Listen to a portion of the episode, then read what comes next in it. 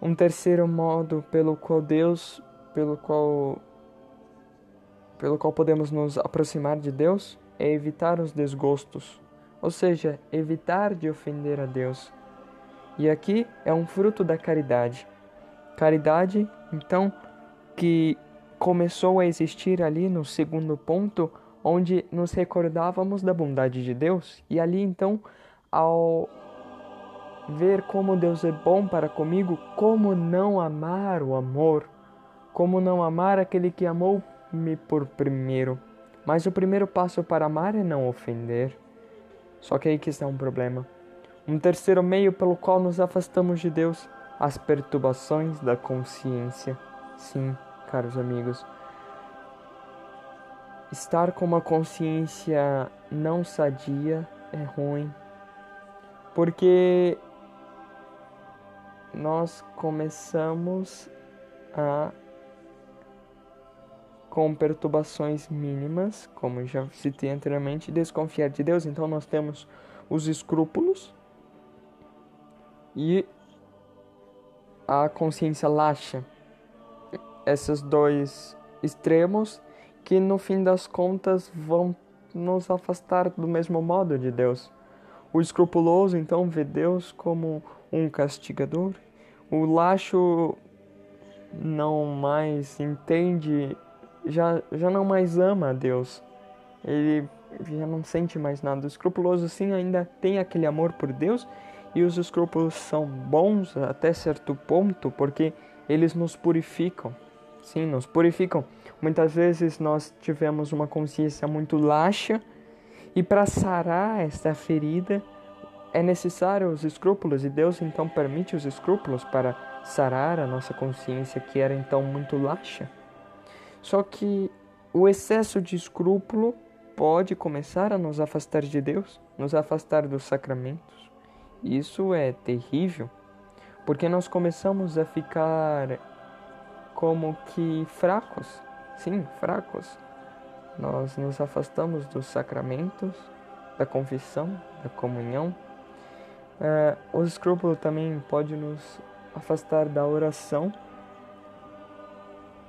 porque nós começamos a ver Deus como um contador, é, um guarda que anota tudo que nós fazemos. Então veja, ah, não rezamos tal, tal, tal, pronto, estamos condenados ao inferno. E esse é um grande problema. Em quarto lugar, a renúncia. E aqui nós vemos que nós estávamos fazendo como que uma escada. A esperança, a fé, a caridade e a renúncia. Este amor por Deus vai começar a nos impelir, a nos impulsionar a renunciarmos a tudo, a tudo, não apenas aos bens materiais, mas materiais, mas também às honrarias, aos prazeres sensoriais aqui, não estou falando de prazeres pecaminosos, estou falando de prazeres como, é, digamos, um doce. Muitas vezes você renuncia aquilo por um bem maior, por amor a Deus, então começa esse processo de renúncia e de, nos lembra muito bem, Santo Afonso, que a santidade consiste, acima de tudo, na renúncia de si mesmo. É, é então quando nós renunciamos a nós mesmos que nós efetivamente começamos a ser santos, porque ninguém é santo por suas próprias forças. À medida em que nos despojamos de nós mesmos, nós abrimos espaços, espaço para que Jesus Cristo habite em nós e, como São Paulo, digamos, vivo, mas não eu. É Cristo que vive em mim e é o Cristo que me santifica. E aqui tem um probleminha que eu gostaria que você prestasse muita atenção. Gostaria de primeiro lembrar que muito daquilo que nós estamos meditando não chega a ser muitas vezes é, A pessoa não chega a entrar em estado de, de pecado. Aqui, muitas vezes a alma está em estado de graça, mas ela está sendo como que retardada. É uma palavra forte de se dizer, sim, mas a alma fica no estado de retardação, do sentido que ela não consegue mais crescer. Você percebe então que você reza, reza, reza, reza, faz isso, faz aquilo, muitas práticas, mas você não cresce. Mas por quê? Porque estão tendo esses meios que estão impedindo que você chegue num perfeito amor. E aqui então, por último, a renúncia. Renúncia às boas inspirações.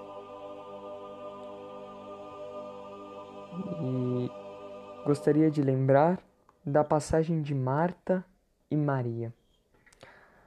Marta e Maria. Vamos, vamos fechar um pouco os olhos e vamos lembrar desta passagem. Não vou ler ela, vamos simplesmente lembrar dela. Aquilo que nós lembramos. Bom, Jesus então chega na casa, certo? Marta e Maria estão lá. Maria então como que as duas, né? Vamos imaginar aqui, vamos usar a nossa imaginação para essa passagem. Então as duas vão correndo, mestre, mestre. Então chega Jesus. E aqui nós temos dois tipos. Maria. Então Jesus, vamos lá. Jesus vai, digamos, para a sala, se senta e Maria acompanha Jesus fica lá ouvindo Jesus fica aos pés de Jesus, contemplando Jesus, amando Jesus. Marta, Marta também ama muito Jesus. E porque ama muito a Jesus, ela vai para a cozinha.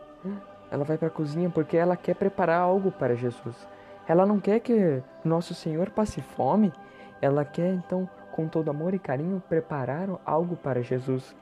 Ela quer que a casa esteja limpa para porque nosso Senhor, o Rei dos céus e da terra, está na casa dela. Então, veja, ela começa a se perder, ela começa a querer fazer comida e limpar e começa a ficar dispersa na cozinha, entre as panelas.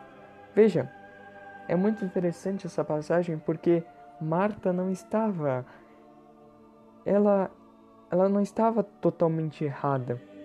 Ela ama a Jesus, e porque ama Jesus, ela queria fazer muitas coisas para agradá-lo.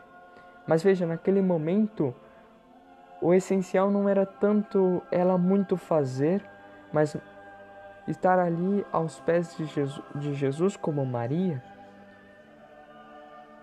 Marta não estava errada totalmente, mas naquele momento era necessário que Marta é, renunciasse até mesmo às boas inspirações. E aqui que muitas vezes nós começamos a errar, porque nós não temos esse dom de discernir quando devemos renunciar até mesmo às boas inspirações. Pode parecer algo extremamente. É, você pode estar estranhando isso, mas renunciar a coisas boas, a boas inspirações, sim, isso mesmo, renunciar a boas inspirações. E como que faremos isso? Por último, então, mas, é, por último, então, Santo Afonso deixa aquela que é aquele que é o meio em que nós chegaremos à santidade mais perfeitamente, a meditação da cruz, meditar na paixão. Veja, se nós queremos aprender a amar Jesus, se nós queremos alcançar as virtudes, nós devemos olhar para a cruz. São Boaventura lembra que não há devoção mais apta a santificar uma alma do que a meditação da paixão de Jesus. Santo Agostinho lembra que se alguém que vale mais derramar uma lágrima em memória da paixão do que ter jejuado durante uma semana sem parar. É na cruz que nós iremos alcançar as virtudes. É na cruz que nós iremos entender o que é esperança, o que é fé, o que é caridade, o que é paciência, o que é humildade. É na cruz que nós vamos aprender que não é nada o que sofremos. É na cruz que iremos aprender que muitas vezes precisamos nos calar, que precisamos estar ali com Jesus. Bom, já estourei aqui o tempo. Foi uma meditação quanto longa. É claro que nós poderíamos estar meditando muito mais, mas creio que essa é aquilo que nós nós tínhamos que focar principalmente. Mas antes de terminarmos, mais uma coisa é importante ressaltar sobre as boas inspirações. Uma coisa que acontece, talvez com você aconteça muito, quando nós vamos rezar e começamos a pensar em um monte de coisa. Então, ah, eu tenho que fazer isso, eu tenho que fazer aquilo, eu tenho que, que são coisas boas, não estou, não estamos aqui dizendo que são coisas ruins. Mas, por exemplo, você começa a rezar o terço e já começa a pensar: bom, depois que eu terminar o terço, eu tenho que ler a Bíblia, eu tenho que fazer jejum, eu tenho que fazer uma penitência antes de acabar o dia, eu tenho que fazer isso, isso, aquilo. Que neste momento em que isso acontecer, e aqui eu gostaria que você lembrasse disso.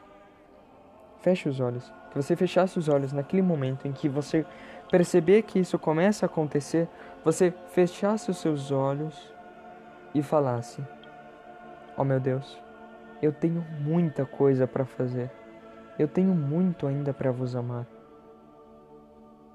Sim, mas importa que agora eu vos amo. Senhor, eu tenho muitas coisas para fazer, mas o que importa é que agora eu vos amo. Agora, neste momento, naquilo que eu estou fazendo, eu vos amo. Não importa o que irei fazer depois, importa o que irei fazer agora. É isso.